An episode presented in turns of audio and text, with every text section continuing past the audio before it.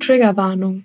Diese Folge von Talk mit Markus beschäftigt sich mit dem Tod und dem begleiteten Sterben im Rahmen der Hospizarbeit.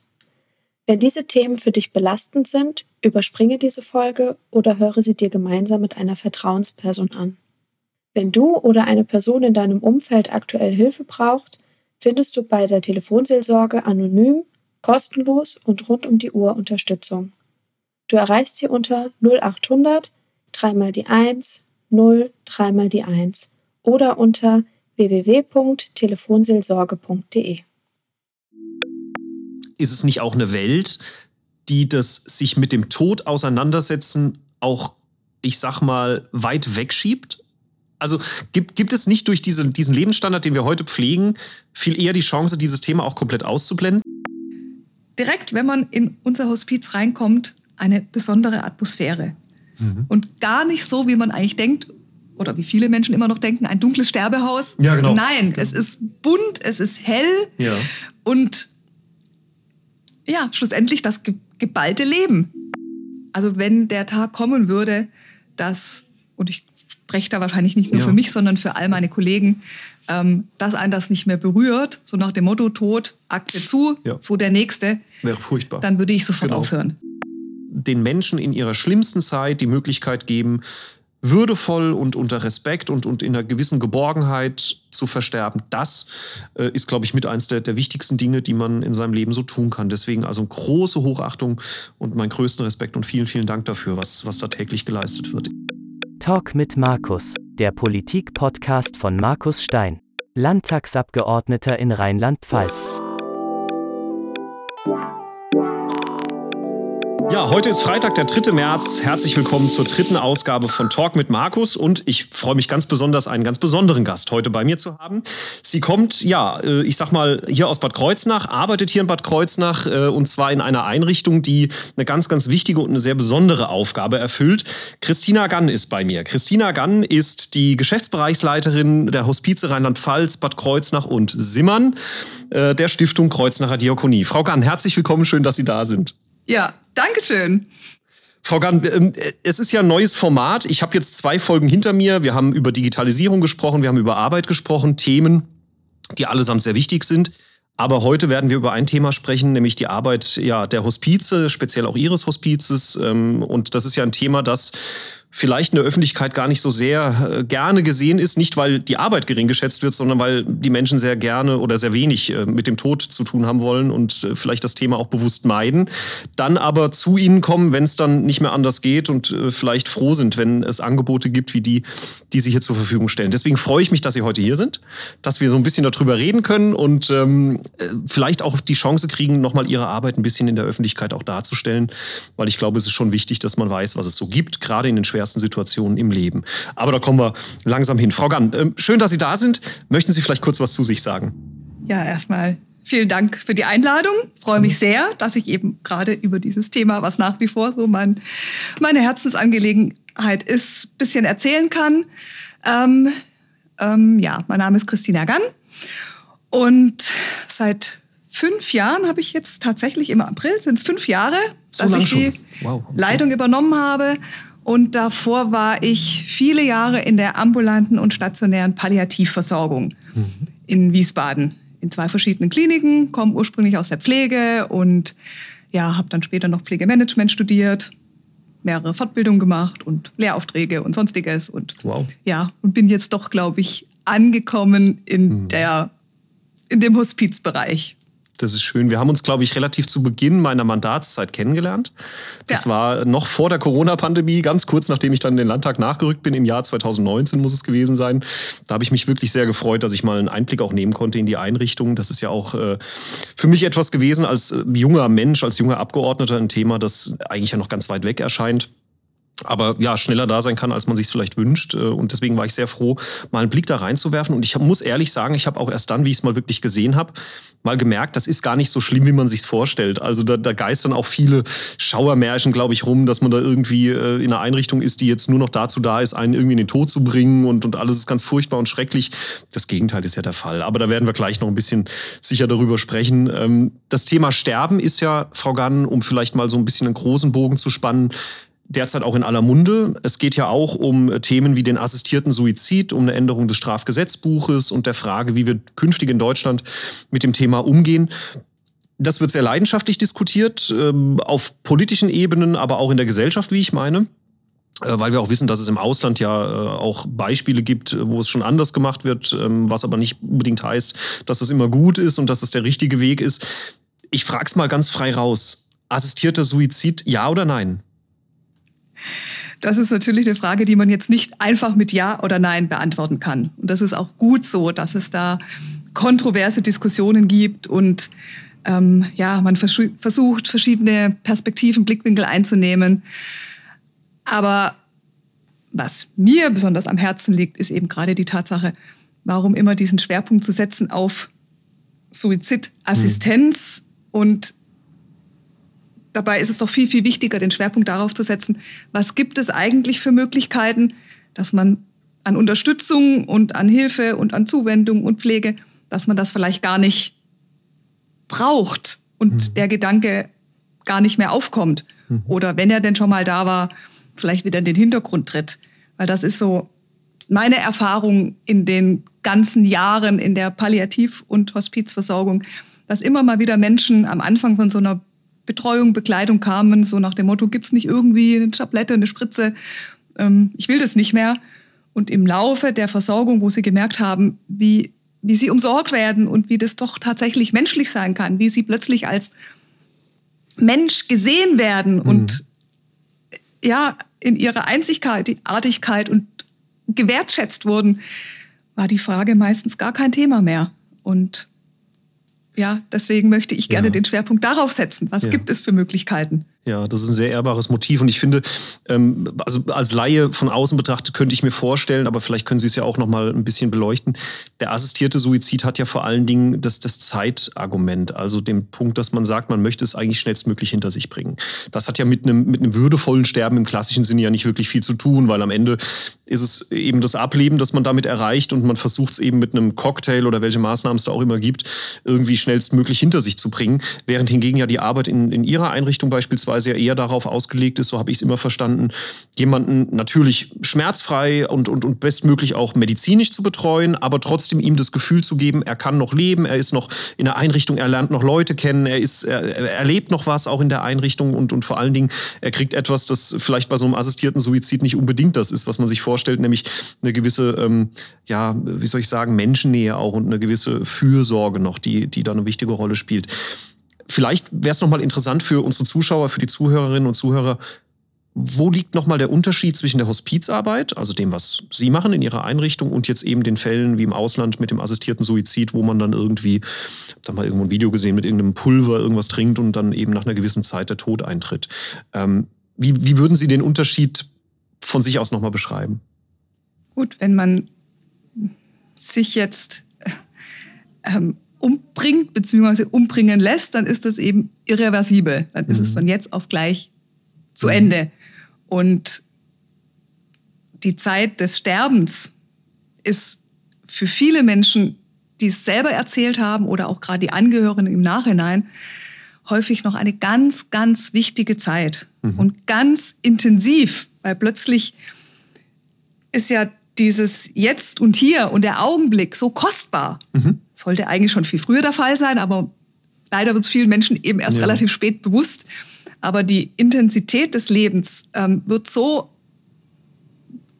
vollumfänglich gelebt, dass das für viele Menschen so ein Geschenk und eine Bereicherung ist.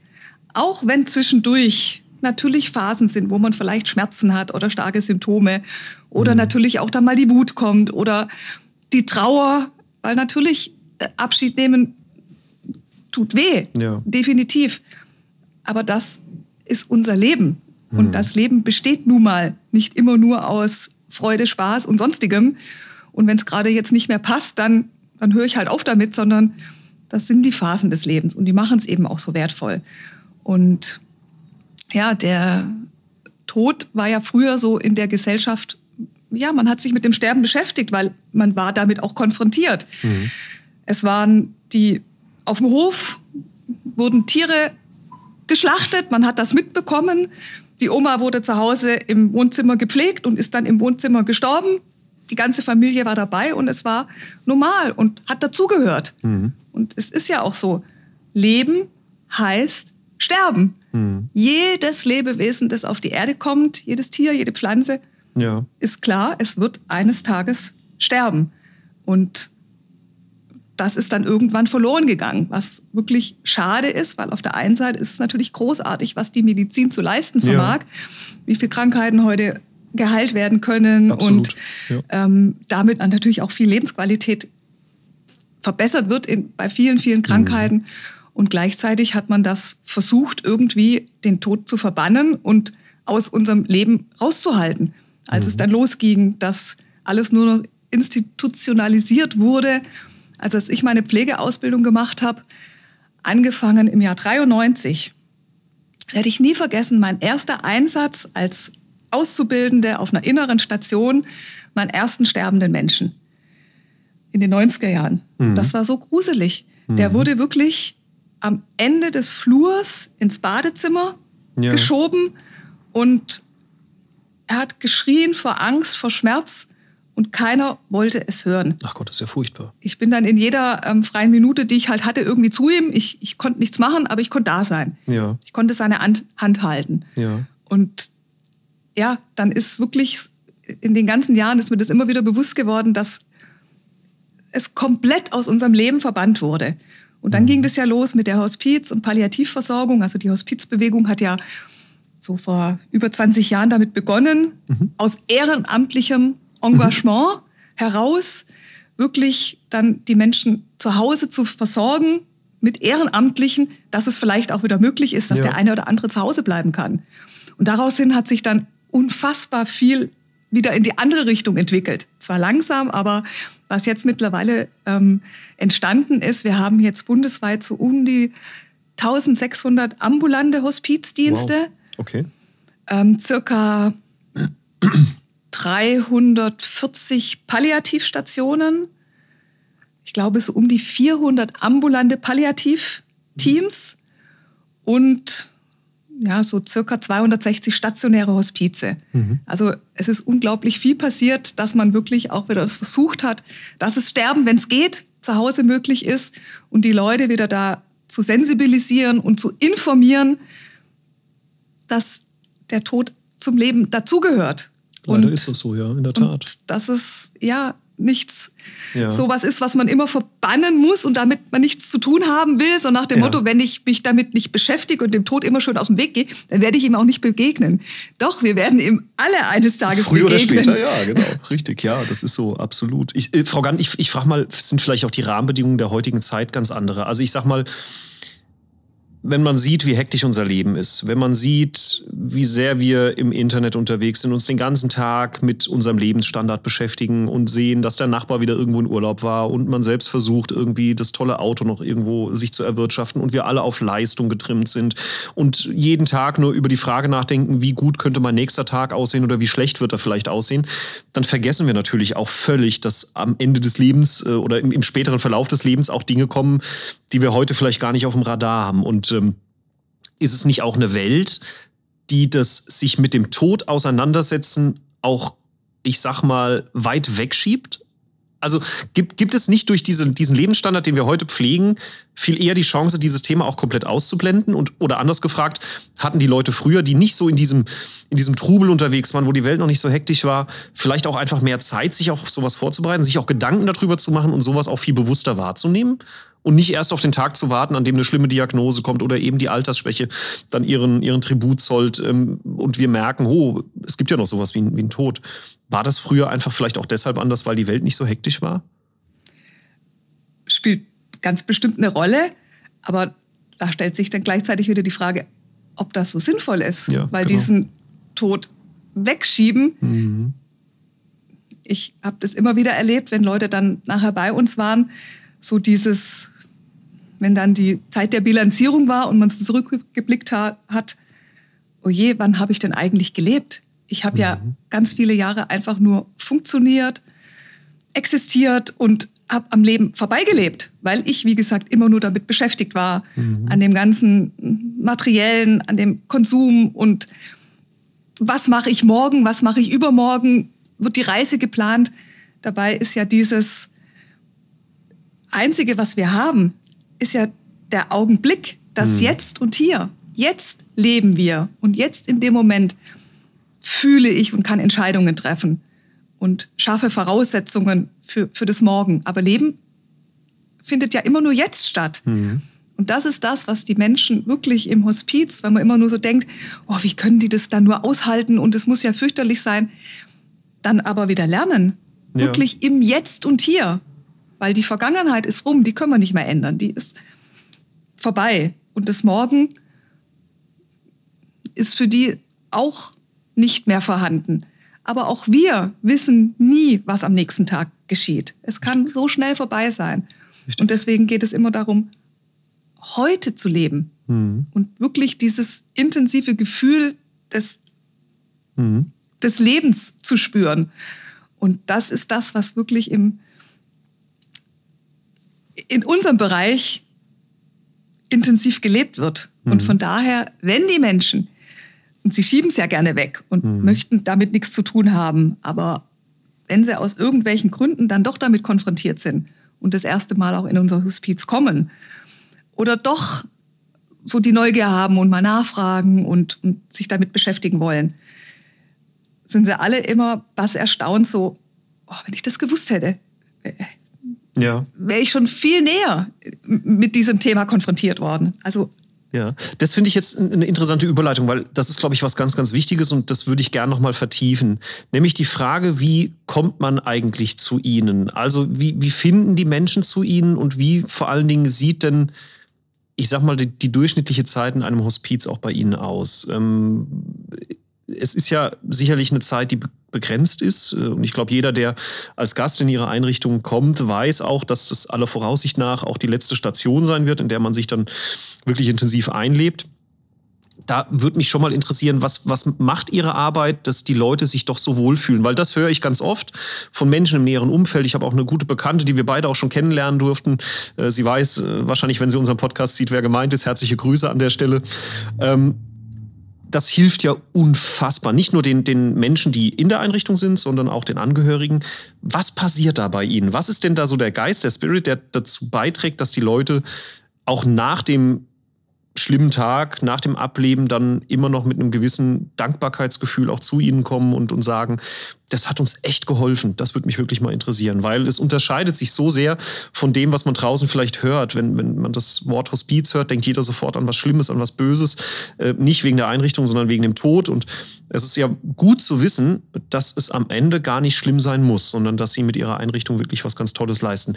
Das würde mich mal interessieren. Also vielleicht erste Frage. Wie findet man überhaupt zu Ihnen? Wie kommt man zu Ihnen? Äh, ist es nach der schlimmen Diagnose das Googeln oder gibt es da, ich sag mal, Kommunikationsebenen? Ähm, sind Sie da auch auf aufsuchend? Wie, wie finde ich die Hospiz, wenn ich sie brauche? Also das ist tatsächlich ganz unterschiedlich, wie die Menschen zu uns kommen. Manche fragen direkt an, also tatsächlich Menschen selber, die schwer erkrankt sind und sich schon mal vorab informieren möchten, was dann unter Umständen auf sie zukommt.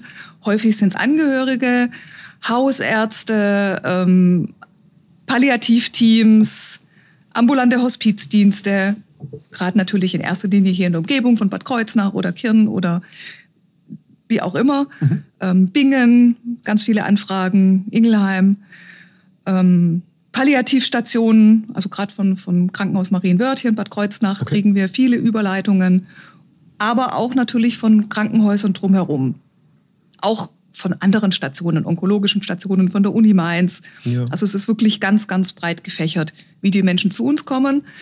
Ähm, Voraussetzung ist eben tatsächlich für die Aufnahme eine ärztliche Notwendigkeitsbescheinigung, wo, worin deutlich wird, dass der Mensch schwer erkrankt ist und die Krankheit progredient, also das heißt fortschreitend verläuft mhm. und das ist natürlich ein dehnbarer Begriff, in absehbarer Zeit zum Tode führt.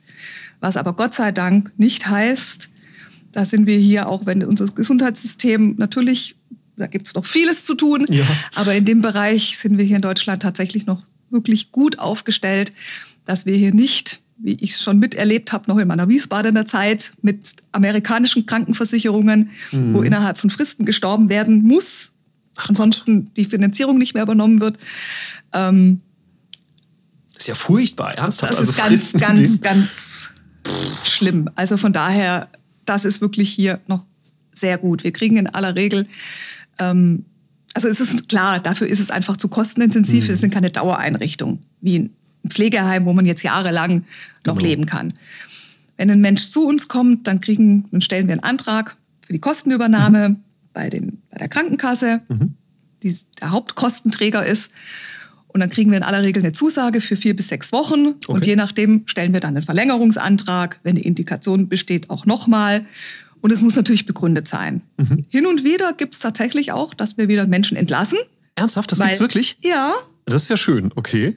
Und das ist tatsächlich weniger, weil irgendwie eine Kasse sich weigert zu bezahlen. Also das war bisher in den letzten fünf Jahren tatsächlich selten, Okay. ganz, ganz selten, Okay. sondern weil einfach irgendwann keine Indikation mehr da war, weil es dem Mensch so gut ging, dass Wow. wir auch im Team, im interdisziplinären Team, schlussendlich mit dem Menschen und der Familie entschieden haben, eigentlich gibt es jetzt keinen Auftrag mehr für uns. Der Mensch ist so gut und dann gibt es natürlich auch ethische Gesichtspunkte und Verteilungsgerechtigkeit, wenn wir eine Warteliste haben, wo Menschen wirklich in Not sind und dem Menschen geht es jetzt gerade wieder so gut, dass er hier uns nicht mehr braucht Ja. dass wir schon Menschen auch wieder entlassen haben. Und im Durchschnitt ist so die Verweildauer zwischen drei und vier Wochen, aber da ist tatsächlich alles dabei. Also das sind Ja. halt Menschen, die nur wenige Tage bei uns sind, bis mehrere Monate. Also viele Menschen sind tatsächlich zwei, drei, vier Monate bei uns Ja. und wenn möglich wirklich noch mit einer richtig guten Lebensqualität. Ja. Und da ist manchmal noch so viel möglich und Wie, wie stelle ich mir das vor? Also ich, ich kriege ähm, den Platz im Hospiz, weiß, ich habe eine sehr schwere Erkrankung und, und bin froh, dass ich den Platz habe und, und komme dann dorthin. Wie sieht denn der Alltag da aus? Also kriege ich noch Freizeitangebote? Habe ich noch die Möglichkeit, das, das Leben auch zu genießen? Wie, wie ist das, sage ich mal, auch gerade ja, mit, mit, mit Freundschaften? Entwickelt sich sowas auch noch in so einem Hospiz? Wird da, wird da gemeinsam auch gelacht? Das sind ja alles Dinge, die man von außen vielleicht nicht vermuten würde, aber ich könnte mir gut vorstellen, dass auch das bei Ihnen stattfindet, oder? klar. Und es ist wirklich so, wenn die Menschen kommen, also klar, es gibt natürlich Menschen, die kommen schon in einem richtig schlechten Ja. Zustand, ähm, wo es nur noch darum geht, der Schwerpunkt Schmerztherapie, Symptomkontrolle und dass man jetzt die letzten Tage noch so gut es geht und würdevoll begleitet. Aber die Menschen, die so das alles noch auch bewusst miterleben, sind natürlich in aller Regel sehr aufgeregt und häufig auch ängstlich, weil sie eben eine gewisse Vorstellung haben. Und aber nach ganz kurzer Zeit dann auch schon so merken, oh, das ist ja ganz anders, als ich mir das vorgestellt hätte. Okay. Und wenn ich das vorher gewusst hätte, Ja. dann wäre ich ja viel früher gekommen. Ja. Also auch das habe ich schon so oft gehört. Oder auch Angehörige, die sich so schwer getan haben, ihren Liebsten ins Hospiz zu geben, weil sie ihm ja versprochen hatten, er darf bis zum Schluss zu Hause bleiben, aber Mhm. irgendwann war es einfach nicht mehr möglich, erschöpft und die ganze Verantwortung und alles, die dann auch im Nachhinein gesagt hätten, oh, wenn ich es nur ansatzweise geahnt hätte, dass was es hier an, ja, wie es hier bei euch ist, dann hätte ich mich anders entschieden. Ja, und ähm, das Wichtigste ist natürlich erstmal so, das sehen wir auch so, Hospiz ist eine Haltung. Also das ist wirklich so die, eine, ja, so eine, in erster Linie eine positive Grundhaltung und das Ja zum Leben. Mit dem, dass das nun mal unabänderlich ist, Leben heißt Sterben und das Sterben darf dann sein. Mhm. Und es wird nichts mehr dafür getan, um das künstlich am Leben zu erhalten, aber alles dafür, dass man jetzt und diesen Moment so gut wie es irgendwie geht gestaltet. Mhm. Und der Mensch wird einfach ganz gesehen. Viele haben das schon irgendwie verloren, dass man plötzlich ihnen zuhört, dass man wirklich guckt, was tut dem Menschen gut. Und wenn die irgendwie mal anfangen, so ihre Bedürfnisse und was, was ihnen eigentlich wirklich gut tut, das ist für manche Menschen erstmal ganz schwer. Mhm. So, ja, was tut mir denn eigentlich gut? Weil sie haben ja immer nur oder häufig nur geguckt, was, was ist denn jetzt gut für, für meinen Partner, für meine Kinder oder Ja, für wen genau, auch immer. genau. Haben ja oft nur ihr Leben für andere Menschen gelebt. Da ist wieder das Hamsterrad, von dem wir eben gesprochen haben. Ne? Genau. Also dieses, dieses ständige Alltagsdenken und man denkt gar nicht mehr an sich selbst und an seine Bedürfnisse in dem, in dem Moment. Und, und, und jetzt erkundigen sich Menschen wirklich Mhm. nach mir Mhm. und wollen, dass es mir so gut wie möglich geht.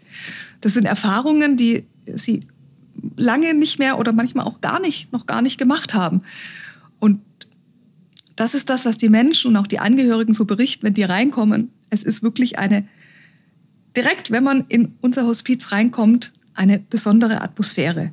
Mhm. Und gar nicht so, wie man eigentlich denkt, oder wie viele Menschen immer noch denken, ein dunkles Sterbehaus. Ja, genau. Nein, es ist bunt, es ist hell Ja.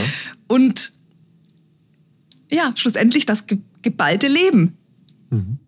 Das ist wirklich schön gesagt, weil das ist ja, glaube ich, am Ende und, und für alle, die zuhören oder zusehen, auch eine, eine sehr positive und auch, ich finde, für mich beruhigende Gewissheit zu wissen, selbst wenn die schwersten Wochen im, im Leben kommen und, und wir Richtung Tod wandeln, dass es etwas gibt, das, natürlich, wenn die Gesamtumstände passen, das muss ja auch medizinisch dann immer auch, äh, sagen wir mal, alles erfüllt sein, es aber eine Möglichkeit gibt, in, in einer gewissen ja, Glückseligkeit ist vielleicht ein bisschen übertrieben, aber in einer gewissen Friedseligkeit, also in einer, in einer gewissen auch Entspanntheit mit Bedürfnissen, die einen selbst betreffen, auch äh, noch eine schöne Zeit irgendwie zu verbringen. Ja, also eine Zeit, in der eben es nicht so ist wie im Krankenhaus, einfach in irgendeinem Bett zu liegen, vor sich hin zu siechen und möglicherweise auf den Tag zu warten, an dem ich die Augen nicht mehr öffne, sondern ähm, zu wissen, ich bin da auch nicht alleine. Das ist vielleicht auch noch ein wichtiger Punkt, Frau Gann.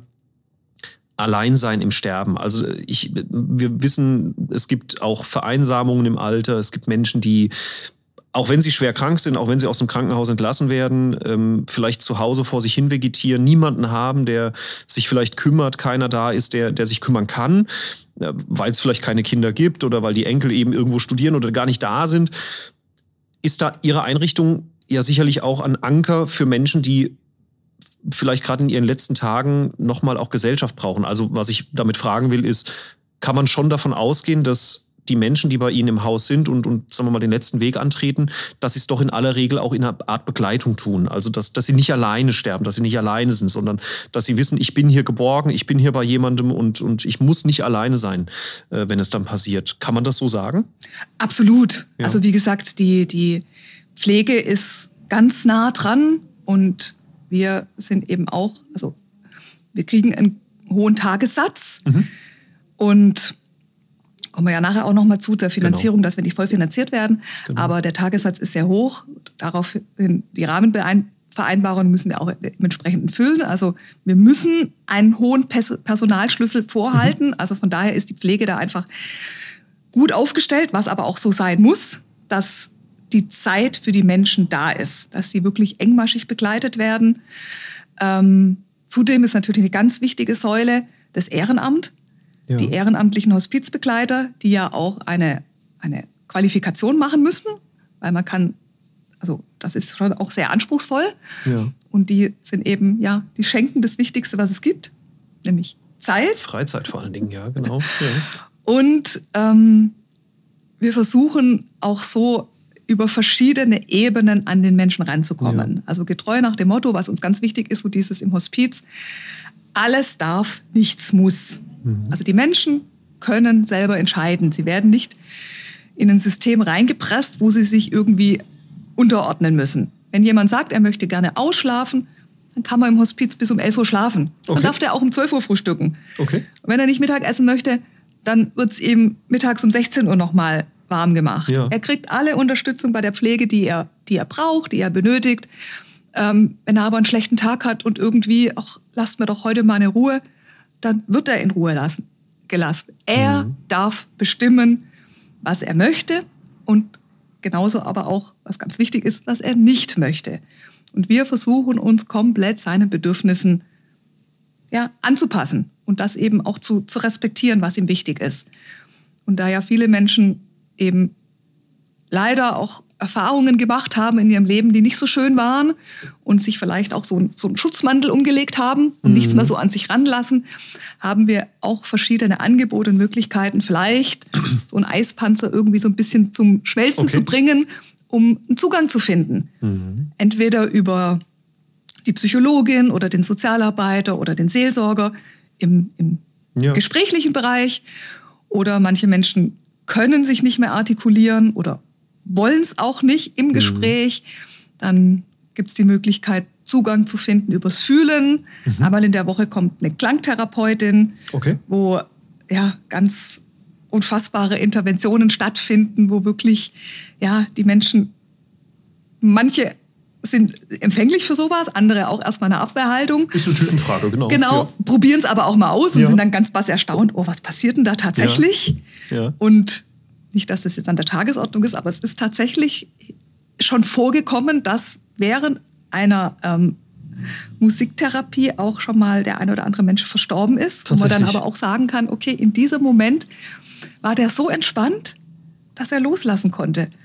Und ich werde es nie vergessen, wie eine Tochter dabei war, als ihre Mama gestorben ist, ähm, während der Klangtherapie. Und das muss so ein, ein unfassbar ja, berührendes Erlebnis gewesen sein, bei aller Trauer. Ja. Die Tochter hat gerade ihre Mama verloren. Ja. Und gleichzeitig war sie so dankbar und es war so faszinierend schön auch Ja. gleichzeitig, weil es so, ja, sie ist wirklich hinübergeglitten, gerade so in der Wahnsinn. Therapie hinübergeschwebt.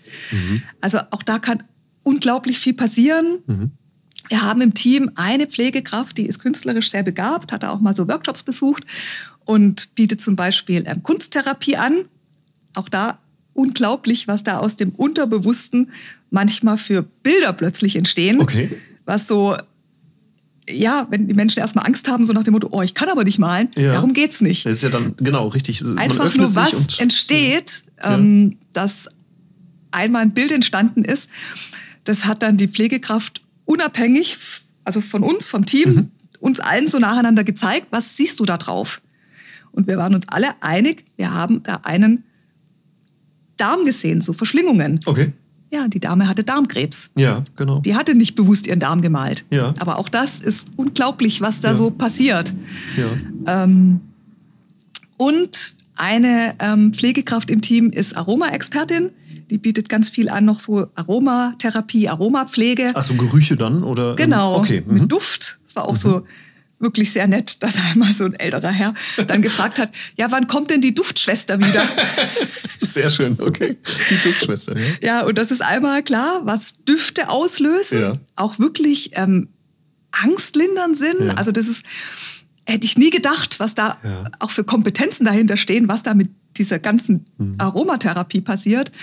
Ähm, aber schon allein dieses, was die dann auch so ihr Wissen an die Kollegen weitergibt, Mhm.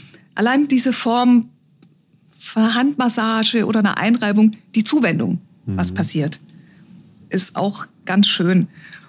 Und natürlich noch so unsere ähm, tierischen Begleiter. Okay. Also auch das Ah, ist es eben. gibt auch Tiere, okay. Wir hatten ja die Hospizkasse, die Mia, Ja. die im Hospiz, dem Hospiz vor vielen, vielen Jahren zugelaufen, Zugelaufen ist, ist, okay. und dort 16 Jahre gelebt Ja. hat. Also was Mia geleistet hat, ist nach wie vor unglaublich. Ja. Leider ist sie vor zwei Jahren dann auch Okay. gestorben. Also auch die Katze muss halt eines Tages sterben. Mhm. Ähm, wir hatten vor Corona einen Therapiehund.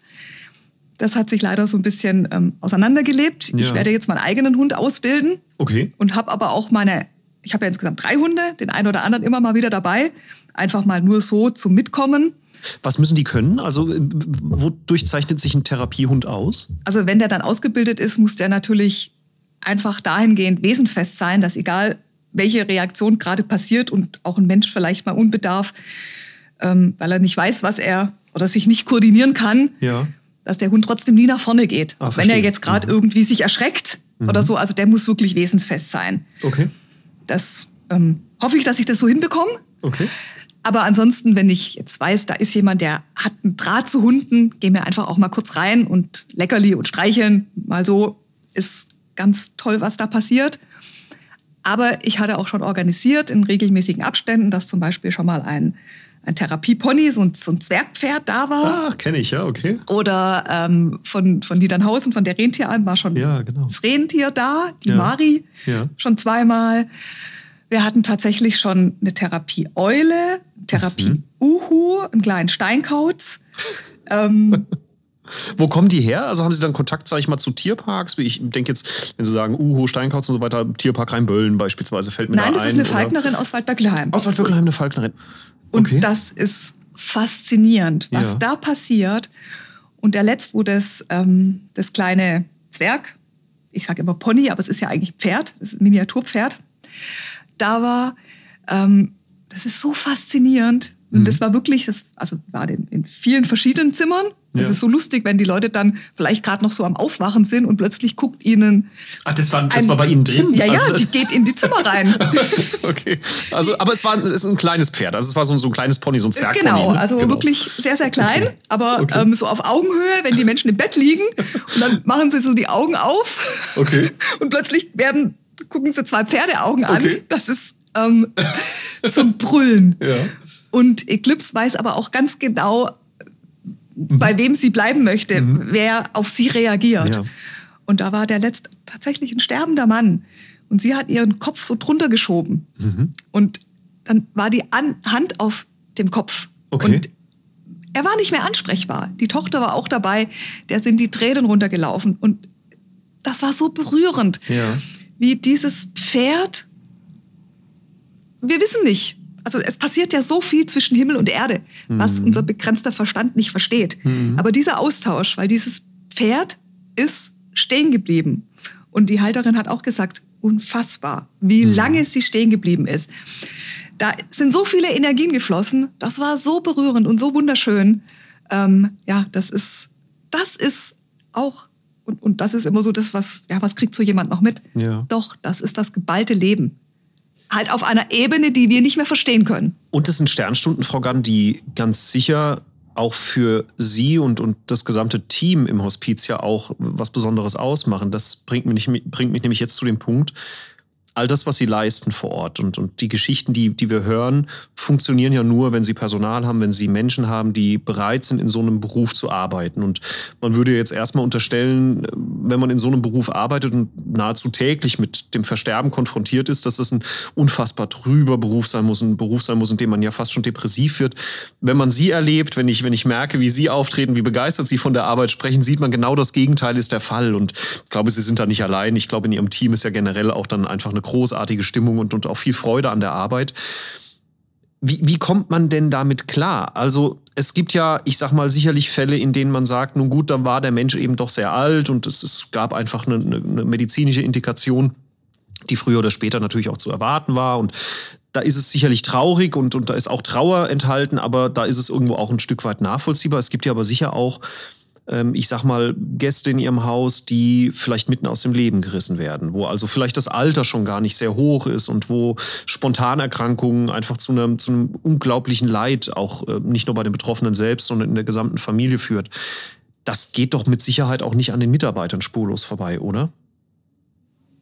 Also wenn der Tag kommen würde, dass, und ich spreche da wahrscheinlich nicht nur Ja. für mich, sondern für all meine Kollegen, ähm, dass einen das nicht mehr berührt, so nach dem Motto Tod, Akte zu, Ja. so der Nächste, Wäre furchtbar. dann würde ich sofort Genau. aufhören. ja. Also das gehört eben dazu. Ja. Und das ist das, was ich vorhin gemeint habe mit dieser, mit dieser Haltung, diese positive Grundeinstellung, das Ja zum Leben, mit allem, was dazugehört.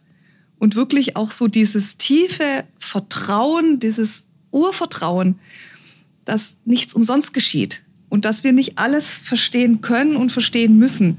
Und natürlich kommen so Fragen auf, warum muss der eine jetzt mit 35 sterben, während die andere mit 95 ähm, sich noch unfassbar schwer tut und eigentlich nicht loslassen kann.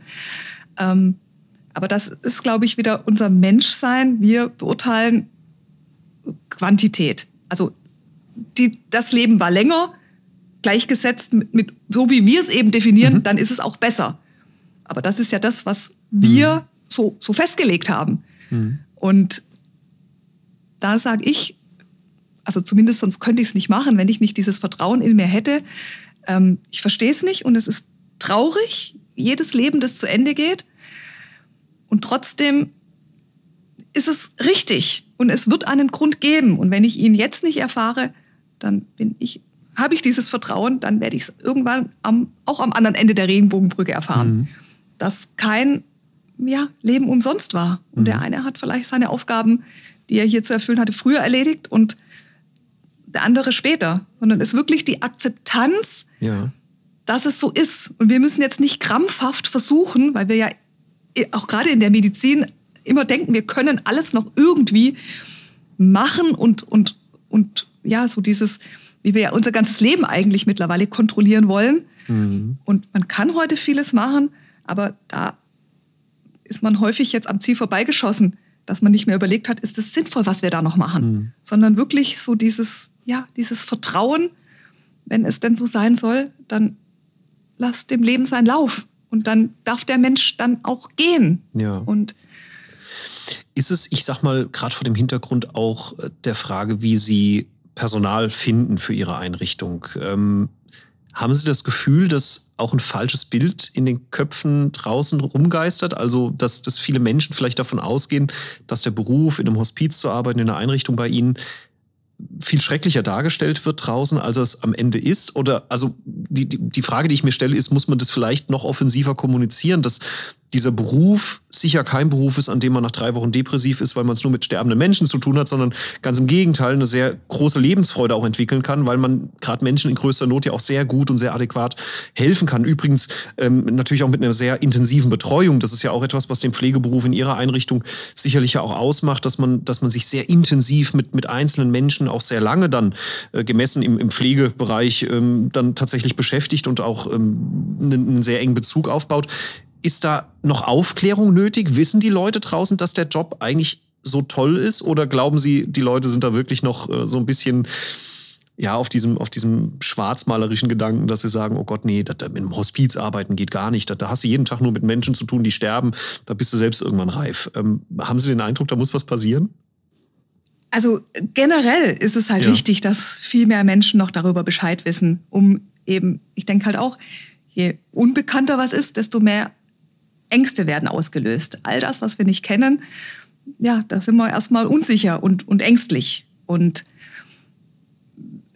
nicht, dass man sich jetzt komplett auf den Tod in aller Dimensionen vorbereiten kann, aber je mehr man darüber weiß, mhm. desto da verändert sich was. Also merke ich ja selber, wie ich in den ganzen Jahren, was da so passiert ist, ähm, wie sich meine ganze Einstellung diesbezüglich mhm. ja, verändert hat. Und Sie ich haben glaube, auch ein Buch geschrieben, Frau Gann, richtig? Ja. Genau, das können wir vielleicht, ich, äh, gibt es da einen Link irgendwo? Ich, ich setze da auf jeden Fall was in die Show Notes noch ähm, und, und verlinke da nochmal das Buch, das man äh, sich kaufen kann. Ich glaube, ich habe sogar äh, zu Hause noch ein Exemplar, was ich damals äh, mir erworben hatte, als Sie bei mir waren auch. Ähm, und wir unseren Infoabend hatten in Bad Sobernheim, genau. Also da, da wird ja auch, ich sag mal, Ihre Sicht auf die Dinge nochmal sehr deutlich. Ich glaube, anhand von tollen Geschichten, die Sie ja auch äh, nochmal so ein bisschen auch reingeschrieben haben, wo man das alles nochmal sehr gut nachlesen genau, kann. Genau, wo halt, ja, beides dabei ist. Mhm. Die, die schönen Erlebnisse und natürlich auch die ganz traurigen, weil viele mhm. Menschen dann eben die Erde wirklich ganz, ganz schwer verlassen. Und das ist auch das ganze Erfahrung, die ich in all den Jahren gemacht habe, dass es wirklich häufig so ist,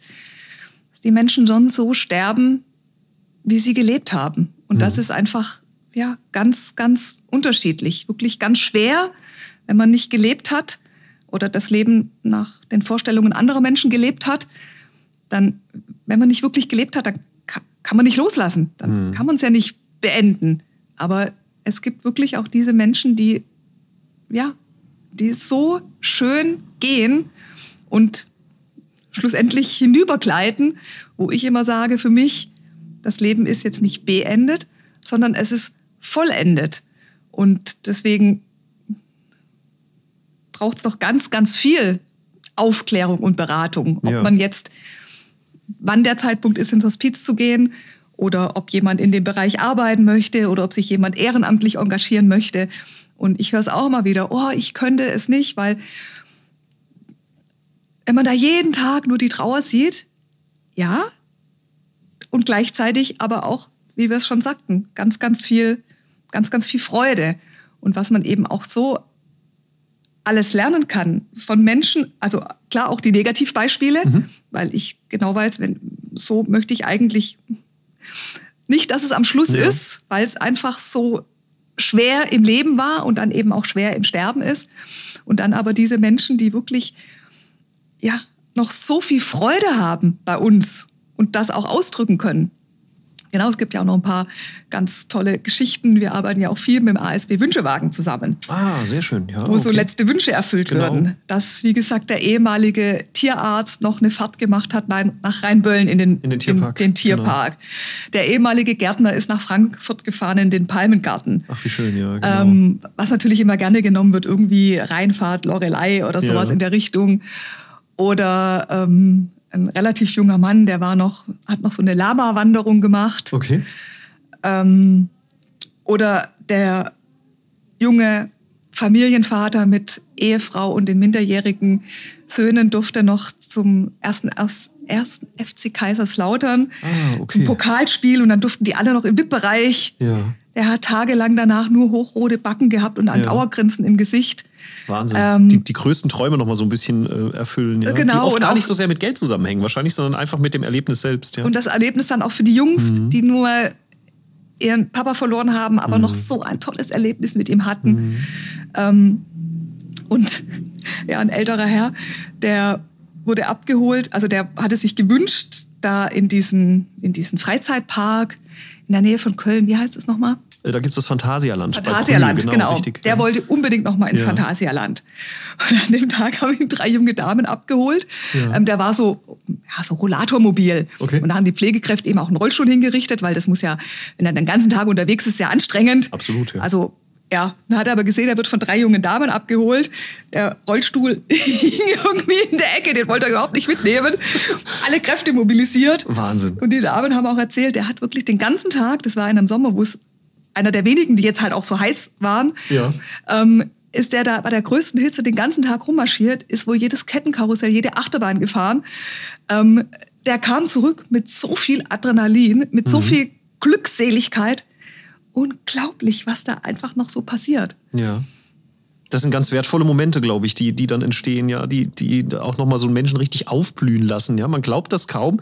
Ich bin, wie gesagt, mit meinen 37 Jahren noch sehr weit weg, äh, gedanklich von, von all den Prozessen. Aber zu wissen, dass äh, trotzdem in einer schweren Zeit noch so Glücksmomente entstehen können, das ist was ganz, ganz Tolles. Gut zu wissen, dass wir das in Deutschland haben und dass es das gibt. Ich glaube auch, dass entscheidender Punkt ist, viel mehr Werbung dafür zu machen. Werbung im Sinne von Information. Also, dass man Einrichtungen wie die Ihre noch präsenter macht in den Köpfen der Bevölkerung und den Leuten sagt, es gibt diese Angebote. Ihr seid da nicht allein. Es ist natürlich schon klar, dass Ihr Angebot wahrscheinlich sehr gefragt ist. Das heißt, es gibt sicherlich auch Wartelisten ähm, von Menschen, die, die gerne in Ihrer Einrichtung wären. Ähm, wie kann man sich denn da informieren? Also gibt es bei Ihnen irgendwie Flyer, Broschüren, Internetseiten über das Angebot, die Arbeit von Ihnen, Dinge, wo man sich als Mensch vielleicht auch schon mal Gedanken darüber macht, auch wenn es vielleicht gar nicht akut nötig ist, aber vielleicht schon mal früh sich mit dem Thema der Hospizarbeit auch beschäftigt. Findet man da irgendwo was im Internet oder haben Sie da irgendwelche Informationen, die man ähm, nutzen kann oder Informationsveranstaltungen oder ähnliches? Also das ist das, was wir jetzt ähm, wieder angehen wollen. War ja, wurden ja da auch ein bisschen in der Corona-Zeit ausgebremst, weil ja, wir ja auch darauf angewiesen sind. Also wie ich es vorhin schon sagte, 95 Prozent der Kosten werden ja von Krankenkasse und Pflegekasse Ja. übernommen und 5 Prozent muss das Hospiz über Spenden akquirieren. Also da sind wir jetzt in Bad Kreuznach schon an die 100.000 Euro und ähm, Simmern Richtung 70.000 Euro im Jahr, die ich alleine oder die wir als Spenden brauchen, Ja. um kostendeckend zu sein. Ja. Und das ist auf der einen Seite natürlich klar, viele Kondolenzspenden, aber wir sind natürlich auch darauf angewiesen, dass irgendwie, ja, wer auch immer Ja, so, so spendet. Und das ist ja eben auch so gewollt, so nach dem Motto von den Kostenträgern, ihr kriegt einen hohen Tagessatz, aber jetzt nicht darauf ausruhen, sondern Mhm. informiert die Gesellschaft, sensibilisiert, was ist auch der Gesellschaft ein Sterben in Würde wert. Das so ist die dieses, Frage, genau. ähm, Ja. dass man da eben wirklich die Menschen informiert. Also das ist und deswegen auch toll, dass ich jetzt heute hier die Gelegenheit habe. Absolut. Das war mir, war mir ein Herzensanliegen, ernsthaft. Ja. Und wie gesagt, zu Veranstaltungen war ja jetzt leider lange Zeit nichts. Aber ähm, wir fangen wieder an und es kamen auch immer wieder Gruppen, ob jetzt irgendwie Landfrauen oder ein Chor oder wie auch immer, die einfach mal so einen Ausflug ins Hospiz gemacht haben. Also vor Corona waren regelmäßig auch Gruppen da, okay. die wirklich sich das mal angucken wollten, die sich interessiert haben oder auch Schulklassen oder eine Konfirmandengruppe.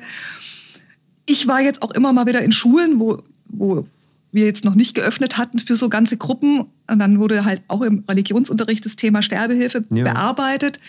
Und dann wollten die eben auch mal Alternativen dazu hören. Und wie gesagt, ganz großartig, dass so Schulen, meist war es jetzt irgendwie so zehnte Klasse, angefragt haben, wo ich dann auch diese Chance genutzt habe, wo ich dachte, wie toll, dass die mich fragen oder Super. über die Lehrerin. Ja. Sie möchten mehr über das Thema wissen. Und ähm, ja, die waren so dabei, haben sich wirklich vorher Fragen überlegt, ähm, sich Gedanken gemacht, mhm. sich damit auseinandergesetzt und auch dann so dieses, ja, braucht es wirklich, auch wirklich so junge Menschen schon, brauchen wir die Diskussion über Sterbehilfe oder Suizidassistenz? Mhm. Sollen wir nicht wirklich den Fokus drauf setzen? Mhm. Diese Versorgung, das ist das, was es alles schon gibt. Ja. Und was gibt es doch für Möglichkeiten, um das eben weiter zu verbessern? Weil das ist ja auch immer so dieses Absolut. Hospiz. Ja, wir haben eine Warteliste und nicht jeder kriegt nachher schlussendlich einen Platz. Mhm. Aber jetzt natürlich ein Hospiz nach dem anderen weiterzubauen, also das Besondere muss erhalten bleiben. Und das geht natürlich wieder nicht in der Masse. Mhm. Aber auch diese Strukturen, die ja da sind, Pflegeheime mit ambulanten Hospizdiensten und der SAPV, also der spezialisierten ambulanten Palliativversorgung, besser ausstatten und die einfach mehr unterstützen. Diese Strukturen, die wir haben, die verbessern, mhm. dass eben auch da die Menschen die Chance haben, mit Begleitung, mit Menschen, die Zeit für sie haben, ja. ähm, in Würde sterben zu können.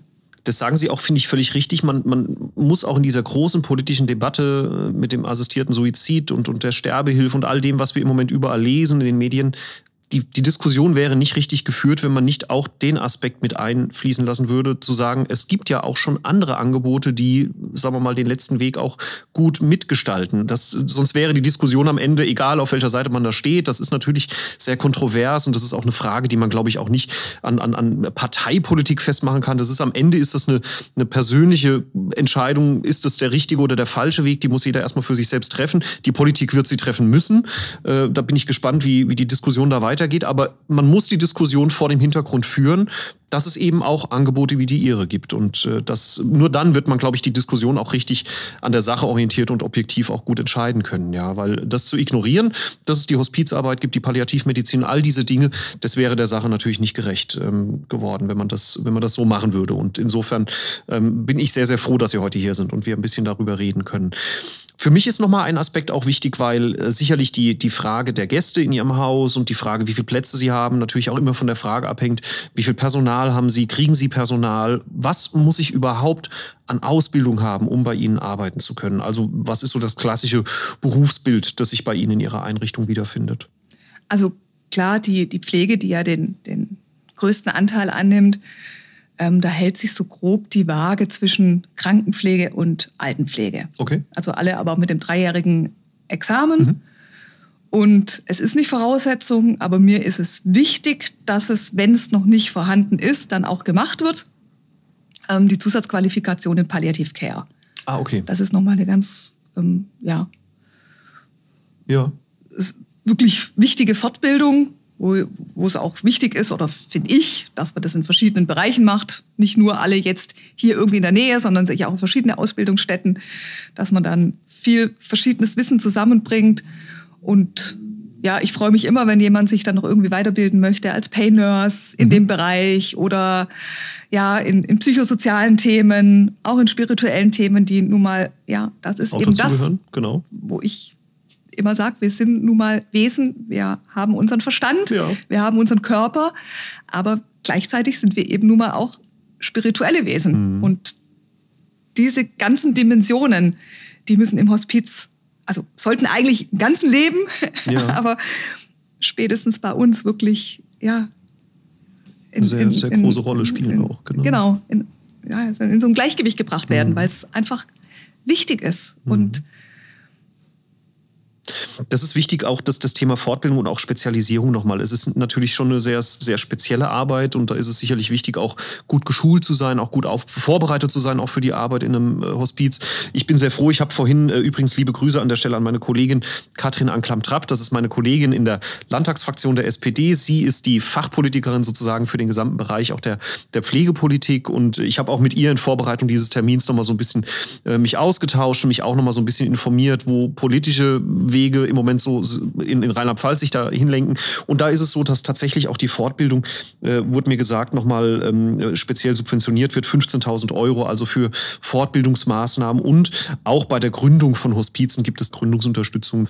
Ähm, auch die gibt es, das ist auch bei uns im Landeshaushalt so abgebildet. Insofern ist schon wichtig, dass auch die Politik unterstützt, so gut es eben geht, äh, auch bei ihren Angeboten. Und ähm, ich glaube, es ist auch schon wichtig, dass ähm, die Politik, wenn sie es nicht nur durch Geld tut, wenigstens auch die Rahmenbedingungen schafft, dass ihre Arbeit ähm, vor Ort auch so, so weitergehen kann, wie sie das tut. Ja, und ich würde mir wünschen, dass wir öfter und mehr über das reden, über, über die Thematik. Nicht nur, weil ich sag mal, am Ende ist es natürlich auch äh, das Leben mehr als nur ähm, das Sterben, sondern sicher ist es auch gut, den Moment zu genießen und, und nicht nur jeden Tag darüber nachzudenken, wie könnte mein persönliches Ende aussehen. Es ist aber auch falsch, gar nicht darüber nachzudenken. Ja, und wenn, wenn es so Angebote gibt wie die Ihre, dann ist es, glaube ich, schon lohnenswert, mal Kontakt zu Ihnen aufzunehmen, zu Ihrer Einrichtung, wer wirklich vielleicht den Bedarf hat, das Interesse hat, mal sich zu informieren, sicherlich auch bei Ihnen Informationen bekommt, auch im Netz und, und an verschiedenen Stellen. Ich denke, wir werden auch ein paar Links äh, und ein paar Informationen noch in die Shownotes reinpacken für jeden, der sich das äh, Video heute anguckt oder den Podcast hört ähm, und noch mal ein paar Informationen findet, die packen wir noch mit rein. Ansonsten schlage ich vor, Frau Gann, dass wir es so machen, wie wir es vor der Pandemie schon mal gemacht haben, dass wir uns einfach committen, nochmal einen Informationsabend auch zu machen, vielleicht bei uns in der Region. Und äh, ich könnte mir vorstellen, dass Michael Simon, mein Landtagskollege hier aus Bad Kreuznach, in dessen Büro wir übrigens hier sind, an der Stelle herzlichen Dank, lieber Michael, für dein Setting, ähm, dass wir vielleicht auch mal eine gemeinsame Informationsveranstaltung machen, weil ich glaube, es gibt wirklich eine Menge Menschen draußen, die wissen einfach nicht, äh, was es für tolle Angebote gibt. Und, und äh, ja, das, glaube ich, kann man ganz ohne Geld, einfach nur durch eine gute Kommunikation und durch viel Information auch äh, massiv unterstützen. Ja, und ich glaube, an die Berufsanfängerinnen und Anfänger kann man nur appellieren, auch sich äh, diesen Berufs, äh, dieses Berufsbild mal genauer anzusehen, auch die Möglichkeiten dort, wenn man sowieso vielleicht in Richtung Pflege denkt, natürlich auch darüber nachzudenken, wohl wissend, dass wir aber in der Pflege natürlich auch an ganz vielen anderen Stellen einen großen, großen Personalbedarf haben. Äh, das Thema Fachkräftemangel, das muss ich Ihnen nicht erzählen, das wissen Sie viel, viel besser als ich. Ähm, das ist äh, natürlich auch eine große Herausforderung.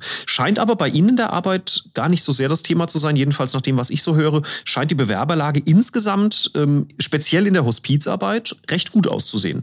Ähm, ist, ist das tatsächlich so? Kann man das so sagen oder, oder schwankt das vielleicht auch? Also ist es mal, gibt es mal Ups und Downs oder kann man sagen, das ist schon eine sehr spezielle Art der Pflege, die vielleicht gefragt gefragter ist, vielleicht auch in dem Wissen, dass man nicht in so einem, in so einem hektischen Umfeld unterwegs ist, wo es dann, sagen wir mal, darum geht, äh, sehr viele Patienten auf einmal zu pflegen, sondern wo man sehr individuell und sehr zielgerichtet sich mit einzelnen Menschen ähm, beschäftigt. Ähm, wurde mir so gesagt, ich kenne keine Zahlen, ich muss es jetzt mal in den Raum stellen, aber ähm, ist das so? Also von der Erfahrung kann ich jetzt sagen, in den beiden Hospizen, Bad Kreuznach und Simmern, ist es jetzt schon in den letzten fünf Jahren etwas rückläufig. Okay definitiv. Also da merkt man schon einen, einen Unterschied. Ja. Ähm, noch war es Gott sei Dank so, dass jede vakante Stelle eigentlich direkt wieder besetzt werden konnte. Auch wirklich mit tollen, hochqualifizierten Menschen. Super. Also, dass man nicht jetzt irgendwie jemand nehmen muss, mhm. um, um, damit eben die Stelle besetzt ist und ich die Rahmenvereinbarung erfüllt habe, sondern wirklich ähm, ja, wo ich mich riesig freue, dass so Menschen auch Initiativbewerbungen schicken, so nach dem Motto, ich möchte zu euch, ja. die ganz, ganz viel mitbringen. Ähm,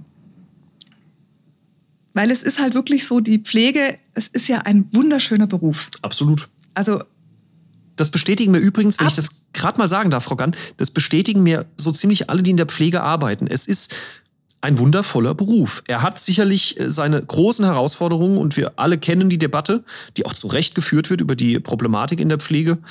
Aber am Ende ist es ein ganz toller Beruf. Und das, leider ja. ist halt einfach, sind die Bedingungen in vielen Krankenhäusern ja. und Pflegeheimen so schlecht, ja. dass man nicht so pflegen kann, wie man es sich wünscht, wie man es gelernt hat und wie man es eigentlich auch möchte und den mhm. Anspruch hat. Und die Möglichkeit ist im Hospiz gegeben. Da ist ähm, die Zeit, um wirklich für den Menschen bedürfnisorientiert und ganzheitlich da zu sein. Definitiv. Also von daher ist es, ja, aber natürlich auch immer eine ganz bewusste Entscheidung. Die Menschen, die zu uns kommen, möchten das wirklich aus tiefstem Herzen. Und um noch mal ganz kurz, das hatte ich vorhin jetzt nicht zu Ende geführt ja. mit den ähm, Informationen. Ja, wir haben eine Homepage. Ich muss wirklich im Moment zu meiner Schande gestehen, die ist total veraltet und ähm, wir kommen gerade Und wir mussten krankheitsbedingt auch so viele Leckerstoffe okay. überhaupt nicht hinterher, die zu aktualisieren. Ich Ja. hoffe, dass wir das in den nächsten zwei, drei Monaten mal schaffen, dass die wieder schön wird, Genau. dass auch da entsprechende Informationen drin sind. Ähm, und ansonsten gibt es zum Beispiel auch Angebote, also klar, freue ich mich, wenn wir nochmal eine Infoveranstaltung machen und wenn jetzt auch wieder da einiges ins Rollen kommt. Aber auch eine Mitarbeiterin vom Ja. Hospiz und auch der Sozialarbeiter, die bieten zum Beispiel, das ist auch der Renner, ganz viele ähm, so Letzte-Hilfe-Kurse an. In Okay. Kooperation mit dem Pflegestützpunkt und auch mit ambulanten Hospizdiensten. Also auch das nimmt jetzt zu und die kriegen teilweise so viele Anfragen für so ein Kursangebot von einem Abend, zwei, drei Stunden, Okay. dass sie das eigentlich doppelt und dreifach belegen könnten. Auch das sind zum Beispiel so Möglichkeiten, wo, wo man merkt, dass die Menschen auf der einen Seite klar immer so gerne noch diesen Bogen machen und gleichzeitig aber doch sich immer mehr für diese Thematik interessieren. Mhm. Und ja, auch wie Sie es vorhin sagten, ähm, man möchte leben und schon nicht sich immer damit beschäftigen. Und gleichzeitig sage ich aber, immer wenn ich an den Tod und Sterben denke, Mhm. wird mir bewusst, Mhm. wie schön und wie wertvoll das Leben ist. Mhm. Also in keinster Weise, dass das irgendwie das beeinträchtigt, sondern ganz im Gegenteil. Mir wird das so klar macht, ja, und was ist wichtig? Was ist mir wirklich wichtig? Mhm. Und man lernt da so viel, so viel. Auf der einen Seite ist es definitiv nach wie vor ungebrochen die Lebensfreude, aber auch eine tiefe Dankbarkeit und Demut. Ähm, einfach diese Werte. Mhm. Weil ja, es ist schön, nice to have, irgendwie tolles Kleidungsstück, Ja, klar. äh, schön Schmuck, Genau. schönes Auto. Genau. Aber wirklich wichtig ist es Mhm. nicht. Und wenn ich in der letzten Lebensphase angelangt bin, interessiert es keinen Menschen mehr, sondern da geht es wirklich drum, wie habe ich gelebt und diese Lebenszeit auch, mit welchen Menschen man damit Zeit verbringt. Es gibt ja wirklich Menschen, das ist eigentlich nur anstrengend, das sind nur Energiefresser. Und wie wichtig ist es, Ja. einen Austausch zu haben Ja. mit einem Menschen, wo man, ja, wo man Freude empfindet, wo man, das ist das Leben. Und wenn man wirklich dieses Leben mit Leben gefüllt hat, dann ist es auch okay und irgendwann gut und richtig, Wow. dass es dann vorbei ist. Ich glaube, besser kann man das alles nicht zusammenfassen. Das ist, man merkt auch, wie sie brennen. Das will ich an der Stelle vielleicht auch zum, zum Schluss äh, unseres Talks hier mal ein bisschen klarstellen. Äh, Hut ab, Chapeau, mein lieber Mann, mit welcher Emotionalität, mit welcher Freude Sie auch berichten von dieser Arbeit und, und wie sehr Sie auch berührt sind von den Geschichten. Und Sie erzählen sie ja nicht irgendwie zum ersten Mal, sondern das sind ja Geschichten, die Sie mit Sicherheit schon ganz oft auch vielen Menschen erzählt haben äh, und trotzdem mit einer unglaublichen Leidenschaft immer noch dabei sind und das so tun, wie Sie das tun. Und ich auch, äh, das kann ich guten Gewissens sagen, als ich 2019 dann Abgeordneter wurde, also jetzt äh, vor etwa vier Jahren, ähm, den ersten Kontakt zu Ihnen hatte und nicht so wusste, was erwartet, mich sofort begeistert war und dachte, wow, die Frau lebt ihren Beruf, äh, wie, wie man ihn nur leben kann.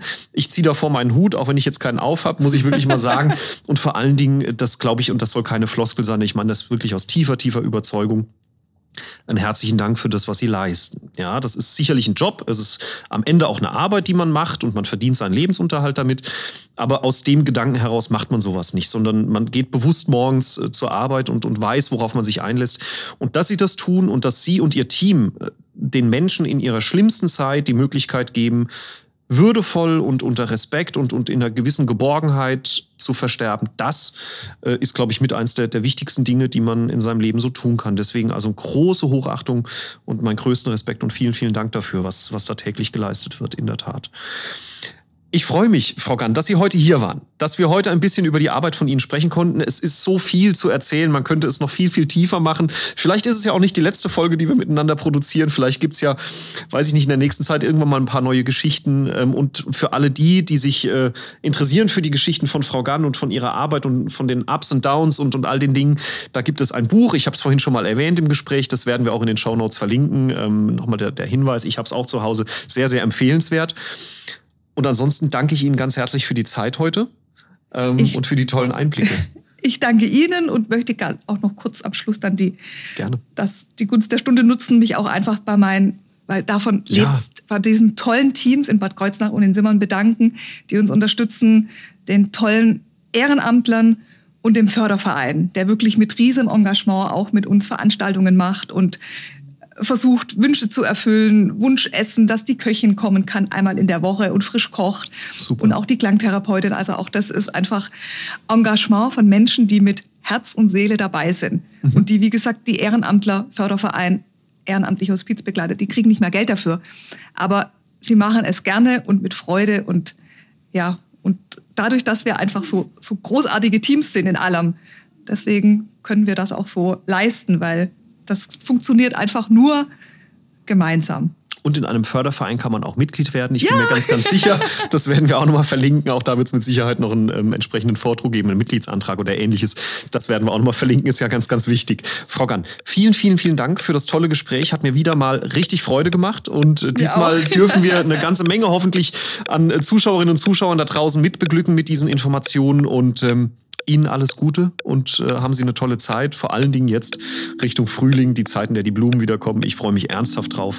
Die Winterzeit liegt jetzt hinter uns und ähm, ich bedanke ich mich ganz herzlich. Alles Gute, Frau Gann. Dankeschön. Danke.